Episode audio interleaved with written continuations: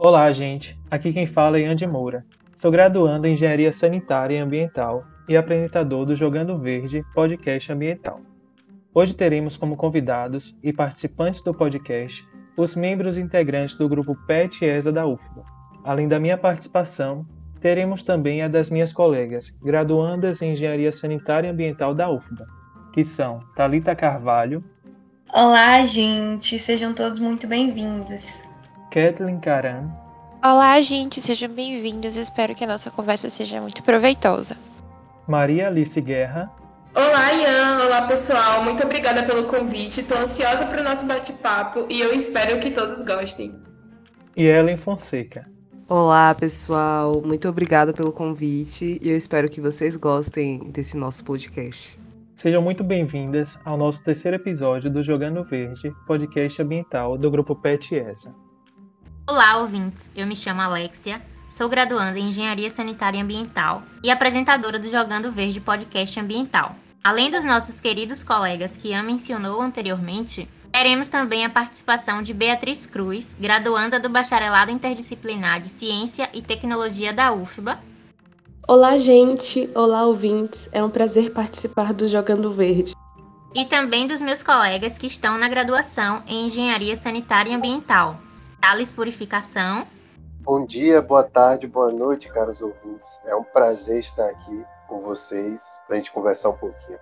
E Vitor Balbino. Olá, ouvintes, sejam muito bem-vindos. E muito legal a gente estar tá podendo aqui vir discutir esses temas aqui do Jogando Verde. Sejam todos bem-vindos. Dessa vez, viemos trazer o tema saneamento, uma pauta de todos, e diversas informações que muitas vezes não são do nosso conhecimento. Isso mesmo. Este tema será abordado por meio de uma roda de conversa com os nossos colegas do grupo PET ESA. Vocês estão preparados? Vamos nessa!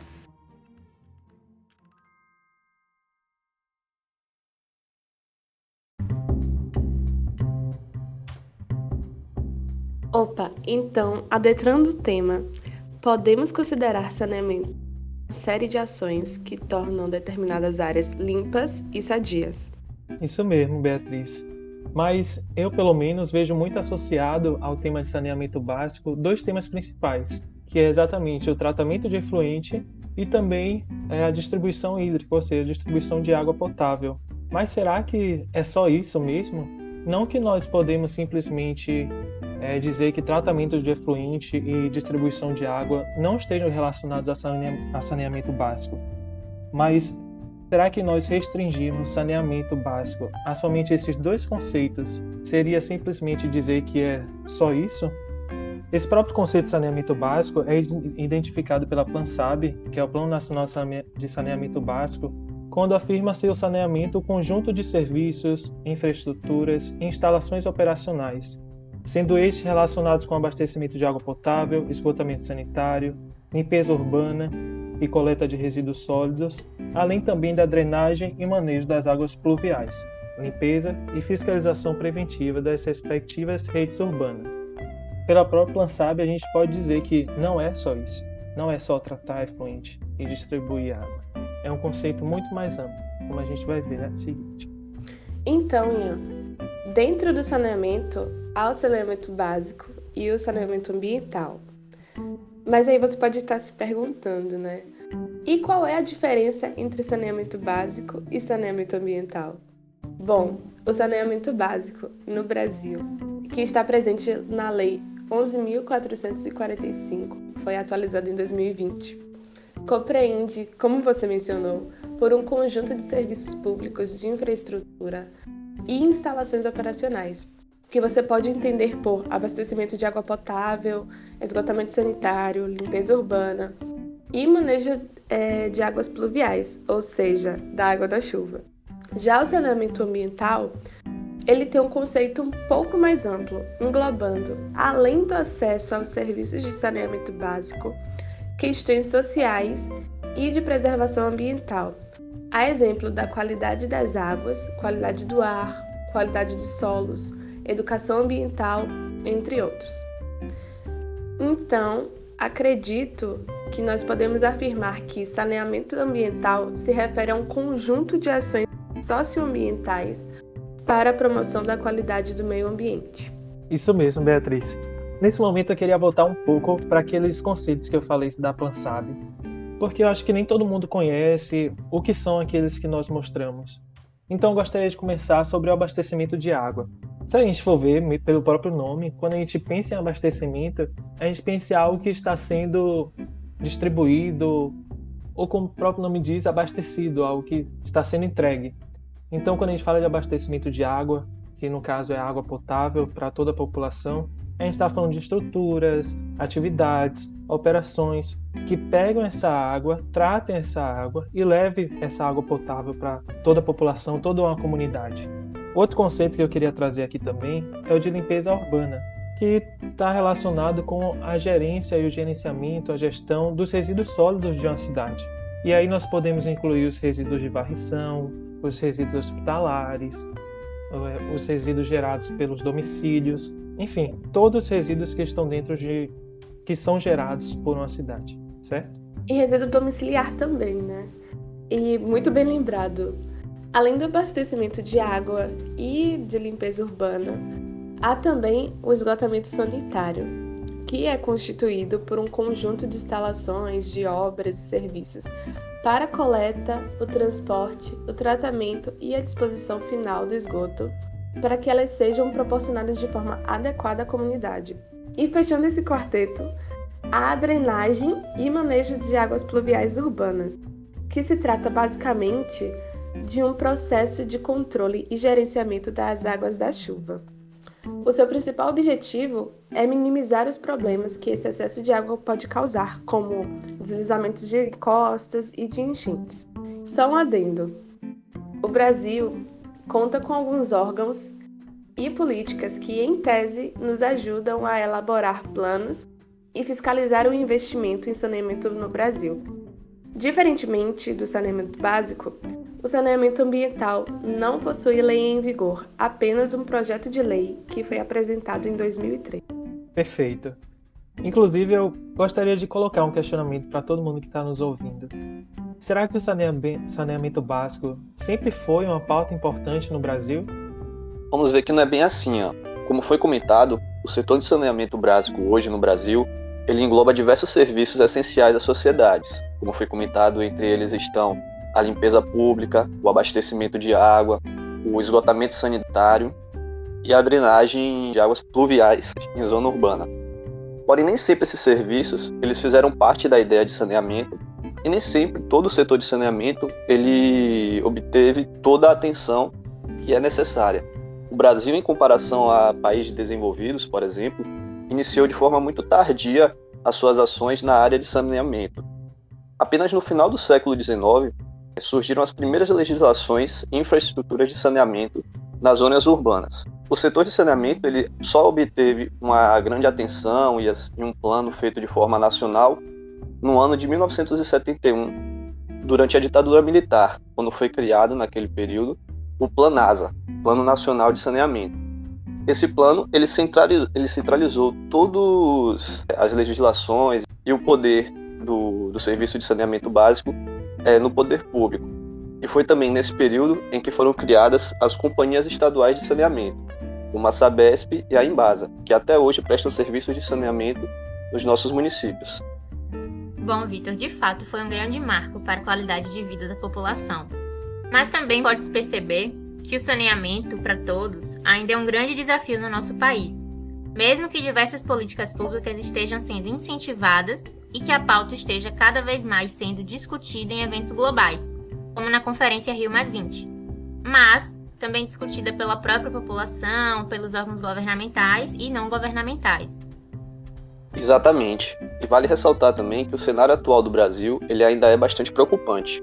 Conforme os dados de 2019 do Sistema Nacional de Informações sobre Saneamento, a média do Brasil que foi atendida por o Sistema de Esgotamento Sanitário foi de apenas 54,1% da população, e aproximadamente 30, 35 milhões de brasileiros ainda não possuem abastecimento de água em suas residências. Além disso, um outro dado muito interessante é que, segundo a Associação Brasileira das Empresas de Limpeza Pública, a ABRELP, em 2019, 8% dos resíduos gerados no Brasil eles ainda não eram coletados. e 40% dos que eram coletados eram destinados a lixões ou aterros sanitários que não garantiam a segurança ambiental e social da região. Visto essa situação alarmante, é, e dentre outros fatores também, em 2020 foi sancionado pelo governo federal o um novo marco do saneamento, que reforça o compromisso do Brasil com os Objetivos de Desenvolvimento Sustentável, o ODS, estabelecidos pela ONU. E um fato interessante desses objetivos que você comentou é que eles foram determinados em setembro de 2015, quando representantes dos 193 Estados membros da ONU se reuniram para discutirem sobre desafios globais e sobre desenvolvimento sustentável, criando um plano de ação denominado como Agenda 2030. Esse plano indica 17 ODS, 17 objetivos, e um deles é assegurar a disponibilidade e a gestão sustentável da água e do saneamento para todos, que é o ODS 6, que tem várias metas para o acesso à água e esgoto para que elas se tornem universais. Portanto, Vale ressaltar também que, mesmo com essas metas, mesmo com vários incentivos, o governo federal ainda enxerga algumas dificuldades para o seu alcance. Exatamente. E essas metas que você acabou de falar, elas estão contempladas no novo marco, que busca trazer mais investimentos ao setor do saneamento, além de estabelecer a meta de universalização do abastecimento de água e o alcance de 90% da população em relação à coleta de esgoto até 2033. A gente pode ver que nas ODS o marco, a meta na real seria até 2030, porém, como novo marco o governo viu que haveriam dificuldades, colocou uma meta de até 2033 alcançar esses números é, tão sonhados, né, de universalização e de um alcance de 90% em relação ao esgotamento sanitário. Bom, e apesar dessa, desse novo marco ele trazer esperança para a população, Muitos especialistas também eles criticaram algumas mudanças que houveram nesse marco. Uma das críticas é a abertura das concessões de serviço de saneamento para o capital privado, que podem gerar muitos riscos. Inclusive, um deles seria o enfraquecimento do subsídio cruzado é, no setor de saneamento. Esse subsídio cruzado ele é um sistema existente onde parte das receitas geradas por grandes municípios como Salvador, a Grande São Paulo, eles eram destinados a pequenos municípios que não possuíam receita própria para pagar por, pelo serviço de saneamento. E agora, com algumas mudanças que ocorreram no novo marco, esse subsídio está em risco.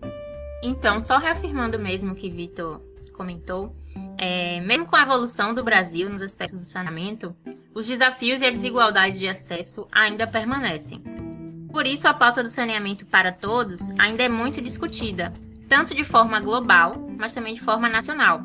Com o DS6, denominado como Água Limpa e Saneamento, o objetivo é garantir o acesso universal e seguro à água potável até 2030, contendo investimento em infraestrutura adequada e acesso a saneamento, mas também fomentar a higiene em todos os níveis. O marco legal também tem algumas metas de alcance ideal, como o Vitor até comentou, da universalização do saneamento. Mas alguns estudiosos é, afirmam que essas metas são mais tímidas do que os ODS e o período de alcance é um pouco maior, né? São três anos a mais, já que é até 2033. E salientando também o que a gente já comentou sobre a evolução do saneamento no Brasil e os incentivos que permanecem para superar os desafios encontrados, fica claro que ainda há muito o que se fazer e discutir para garantir o direito humano à água e ao saneamento a todos e todas. O crescimento da população e o acompanhamento sobre seus avanços são fundamentais nesse caminho, principalmente para nós do curso de Engenharia Sanitária e Ambiental. Sim, Alexia, com certeza. Como os meninos acabaram de comentar, muitas pessoas ainda vivem sem esses serviços de saneamento, e isso interfere de forma muito significativa no dia a dia das pessoas, trazendo muitas consequências. Quando possuímos esses serviços dentro ou próximo da nossa casa, eles podem nos oferecer, por exemplo, privacidade e segurança. Mas por que o saneamento básico pode oferecer isso para a gente? Às vezes pode parecer algo muito distante da nossa realidade, mas muitos brasileiros não possuem sequer um banheiro, fazendo com que eles realizem suas necessidades a céu aberto. E isso afeta de forma muito significativa, por exemplo, o dia a dia das mulheres sabão e água limpa, que é visto como algo simples por muitas pessoas, são essenciais durante o período menstrual e muitas delas não têm acesso a isso.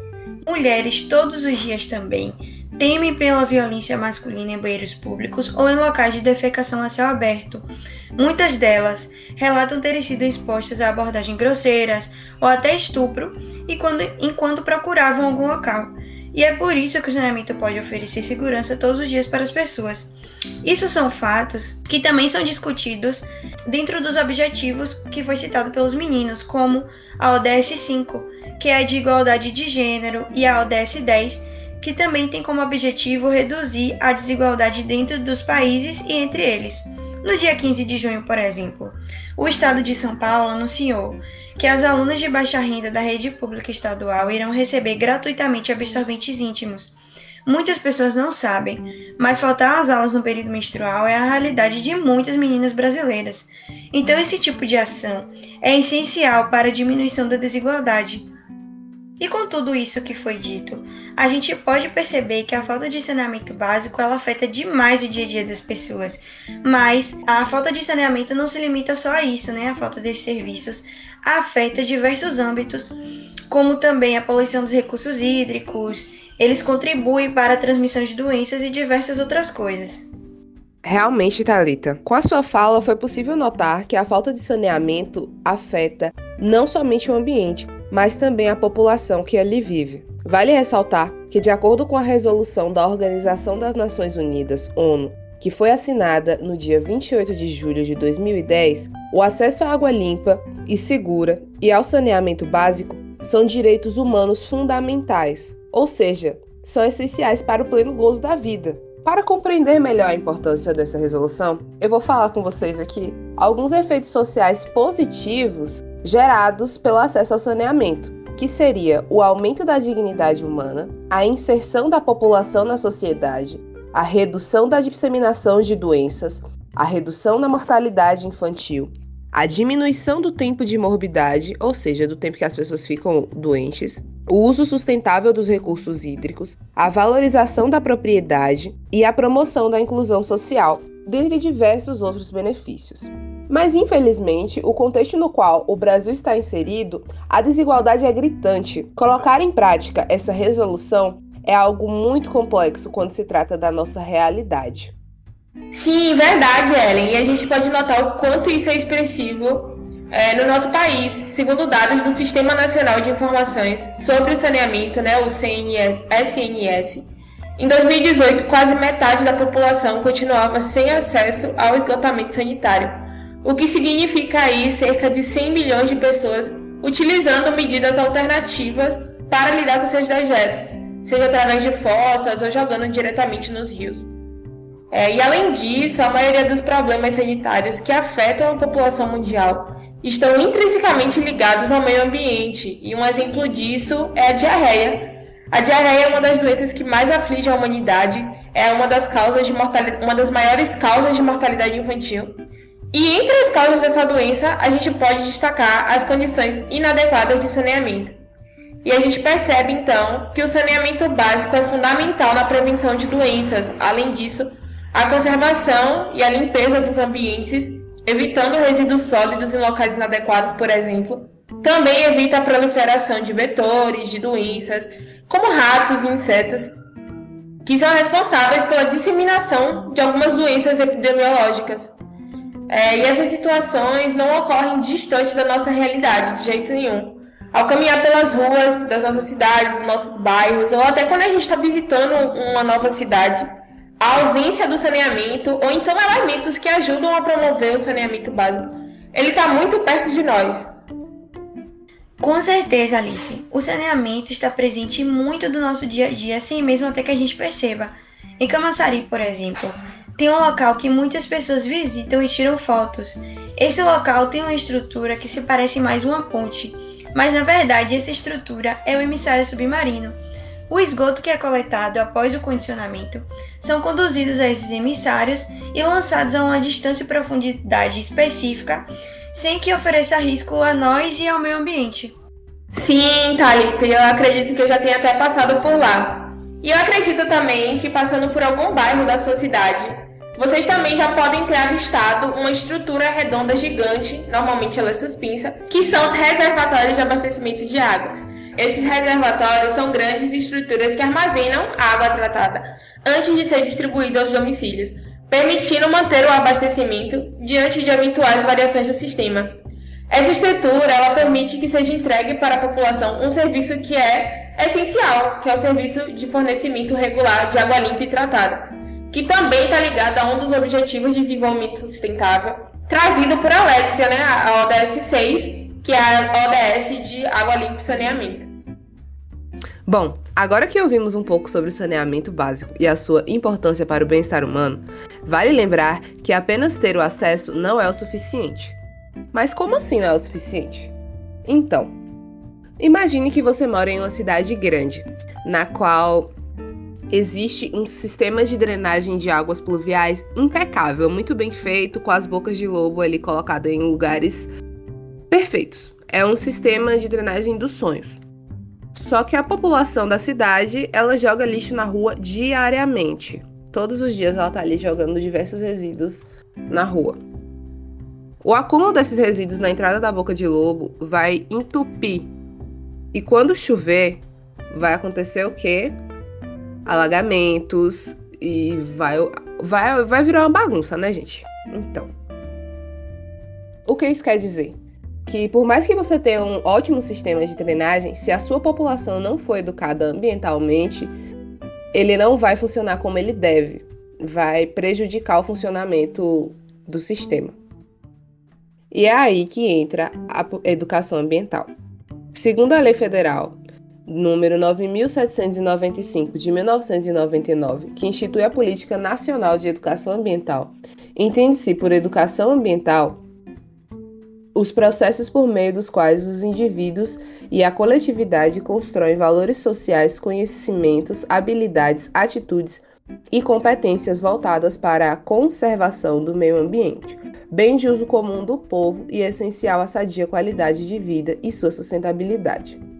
Por ser uma lei, por ser uma política instituída por lei, a educação ambiental está presente em todos os níveis de ensino, desde a pré-escola até o ensino superior. Enfim, obviamente nos cursos voltados para a área ambiental, médio, técnico ou até mesmo no ensino superior, essa abordagem ocorre de forma diferente. Ela é feita de maneira mais profunda. Não é mesmo, Thales? Nossa, Ellen, é muito, muito verdade isso que você trouxe. E, e com a sua fala, a gente consegue ver como o saneamento, né, que a gente tem essa ideia, às vezes, né, tem uma ideia muito restrita é algo tão profundo e com tantas camadas. E tudo isso que foi discutido até aqui tem muito a ver com o curso que a maioria de nós está cursando, que é engenharia, engenharia sanitária e ambiental. E muitas vezes há um desconhecimento do que é, do que, é que a gente vê no curso, o que é, que é esse curso de engenharia sanitária e ambiental. E eu acho legal a gente aproveitar esse momento e desmistificar algumas coisas, na é verdade. Exatamente, Thales. No curso da Engenharia Sanitária e Ambiental, as componentes curriculares possuem uma característica muito forte voltada especificamente ao estudo do saneamento. Se a gente lê a nossa grade, a gente vai conseguir perceber realmente o que a gente estuda, que é geralmente sistemas de abastecimento de água, desde a captação até o tratamento, Sistemas de esgoto, águas residuais, como vocês ouvintes queiram chamar, incluindo tratamento também. A parte de resíduos sólidos, incluindo coleta, transporte e tratamento. Controle sanitário do ambiente, controle de vetores biológicos transmissores de doença, instalações prediais hidrossanitárias, estudos de sistemas de micro, macrodrenagem. E eu queria destacar que quando a gente faz a engenharia e pratica a nossa profissão, a gente tenta o quê? Resolver problema e melhorar a qualidade de serviços que são prestados à sociedade. E o profissional, ele deve desempenhar bem a sua função social como engenheiro. E na engenharia sanitária e ambiental, esse papel ele é muito bem consolidado nas atividades que a gente executa. Porque trabalhar com saneamento é pensar em ações preventivas é trabalhar com questões que são atuais, é trabalhar com, que, com questões que também serão futuras, é atuar no controle de qualidade ambiental, que está muito associada com a nossa qualidade de vida, com a nossa qualidade de saúde, é buscar solução para que a demanda da população seja atendida. Olha o tanto de coisa. É tendo em vista que o saneamento básico é um direito de todo mundo, de toda a população. O nosso papel é comunicar isso de uma forma clara, a partir de uma linguagem acessível para quem não tem esse conhecimento. E, gente, é trabalhar com saúde pública. Então é muita coisa que a gente lida na nossa profissão. O saneamento ele tem uma abordagem muito preventiva. Nossa, e, e, falar de saneamento é falar de tudo. Isso que você falou, Kathleen, da nossa função. Às vezes a gente, na frenesi de, do, do curso, né, do, da graduação, ou até mesmo algumas pessoas, né, alguns profissionais que já são formados, às vezes perde a dimensão do impacto que o saneamento causa na vida das pessoas e a fala de Talita, de Alice mais cedo trouxe isso de maneira muito clara e cirúrgica. Eu, eu quero que vocês ouvintes agora parem para pensar um pouco nisso. Imagine uma família que não tem acesso a água encanada, água na casa delas, para a realidade de de muitos que estão nos ouvindo agora, pode ser intangível essa situação, mas é a situação de muitos brasileiros hoje. Imagine que essa, essa família tem que sair da sua casa e caminhar às vezes quilômetros para ir buscar água e voltar. Imagine promover a chegada da água à casa dessa família, ou como, ou como trouxeram mais cedo a questão da diarreia, das doenças, como o Kathleen falou agora, de prevenção. Imagine você poder prevenir, né? criar um sistema, um sistema de saneamento que previne que uma criança fique doente e morra. Imagine o impacto disso na vida das pessoas. Às vezes a gente perde essa força que tem o, o saneamento, às vezes a gente, a gente vê de maneira muito simplória. Eu concordo, Thales. E essa sua fala, ela proporciona uma sensibilização muito grande tudo isso que você falou, a gente pega e a gente se pergunta: nossa, tudo bem, eu faço a engenharia sanitária ambiental e eu tô aqui no início do meu semestre, primeiro semestre de, de universidade, não tô vendo nada disso. Quando é que eu vou ter esses olhos brilhando para minha profissão? Foi isso, na verdade, que eu me perguntei no início do meu semestre, porque geralmente nos primeiros anos da engenharia a gente pega disciplinas que são gerais tanto nossa engenharia quanto engenharia civil, engenharia mecânica e outras engenharias, elas possuem características muito semelhantes. Elas estão voltadas ao cálculo, à física, ao aprender da matemática, aquelas coisas extremamente densas. E no meio da graduação a gente nem lembra como é que a gente resolve aqueles limites, aquelas derivadas, aqueles problemas de física que os professores passavam, aquelas listas gigantescas. E eu até já me questionei assim, gente, eu preciso aprender tudo isso porque eu não vou conseguir lembrar quando eu chegar no meio da graduação. Só que, com o passar do tempo, eu fui entendendo que eu não preciso necessariamente lembrar como é que eu preciso resolver tudo aquilo. Mas no meu atual estágio, enquanto graduanda, eu preciso ter a capacidade de ser resolutiva, de ser crítica, de colocar em prática as competências e as habilidades que eu fui desenvolvendo enquanto eu seguia desconstruindo aqueles problemas que os professores pediam pra gente resolver e a gente sempre tinha que resolver. Então, a minha trajetória acadêmica, o meu desempenho acadêmico quando aplicar esse aprendizado em sistemas reais, por exemplo, elaboração de projeto, eles partem dessa solidificação e dessa prática que a gente está falando que a gente aprende no início do curso de graduação. E essa base é muito importante.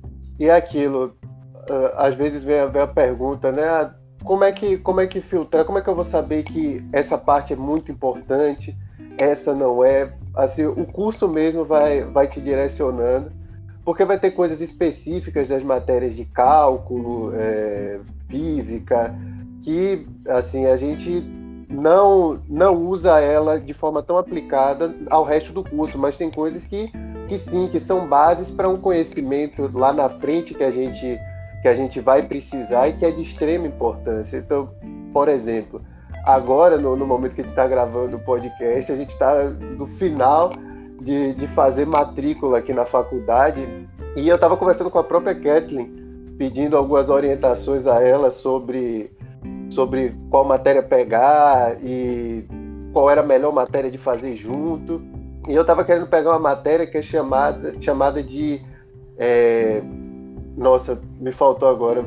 Qual era a matéria mesmo, Kathleen? Fenômenos de transportes que a gente estava estudando essa semana. Estudando o quê? Conversa.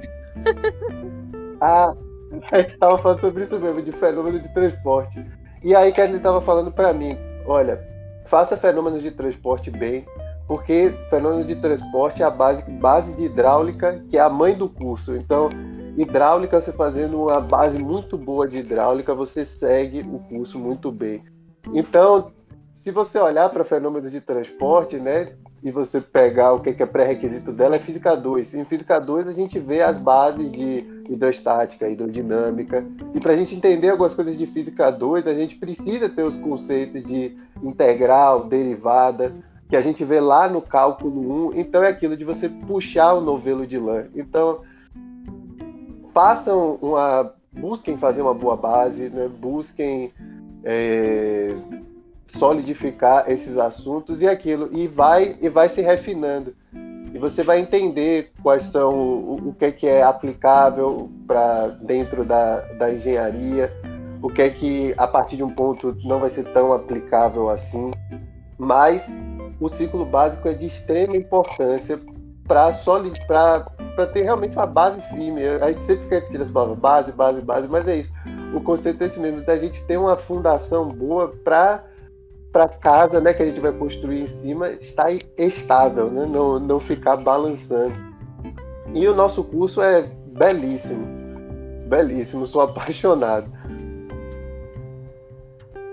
Então, gente, com todas as falas, podemos concluir que é inegável a importância dos serviços de saneamento básico, tanto na prevenção de doenças quanto na preservação do meio ambiente e ainda é preciso criar condições para que os serviços de saneamento sejam implementados e sejam acessíveis a todos. Como fala o princípio maior do marco regulatório do saneamento básico no Brasil, a universalização dos serviços. Por isso, é tão importante que a gente busque conhecer e se familiarizar com a pauta do saneamento básico. Quero agradecer pela presença de todos Fico muito feliz que possamos estar gravando em conjunto esse terceiro episódio. Muito obrigado a todos. Muito obrigada, gente, pela participação, pela roda de conversa. Espero que vocês tenham gostado. Obrigada, pessoal. Foi muito bom conversar sobre esse tema que está tão presente no dia a dia de todos nós. Muito obrigada pelo convite. Foi uma conversa assim maravilhosa. E se você ouviu até aqui, você tem um ótimo gosto, então continue nos acompanhando. Obrigada, pessoal, deixando meu agradecimento e que a gente possa se reunir sempre enquanto estudante para debater assuntos que são tão relevantes e enquanto futuros profissionais também, para sempre buscar fortalecer a nossa engenharia, nossa profissão. Obrigada. Muito obrigada, galera. Foi muito bom participar desse podcast. Espero que todo mundo tenha aproveitado bastante, como eu aproveitei, e continue nos acompanhando. Obrigada, gente, mais uma vez. Obrigada por nos escutarem até aqui, por, particip por participar junto com a gente. Continuem nos acompanhando para poder receber mais conteúdos. Muito obrigado, pessoal, por, por proporcionarem esse momento e sou muito grato pelo convite. E ouvintes, continuem de olho aqui no nosso podcast e nas nossas mídias sociais. Então é isso, gente. Muito obrigado por nos escutarem. Fique atento aos próximos conteúdos. E muito importante também sempre estar discutindo, ganhando novos conhecimentos a respeito do tema. Lembrando que essa é uma atividade desenvolvida pelo Programa de Educação Tutorial de Engenharia Sanitária e Ambiental da UFBA Ficou com alguma dúvida ou tem interesse de entrar em contato com a gente? Basta ficar atento às nossas redes sociais e no Instagram, petambiental.ufba. Fique ligado e não perca nenhum episódio.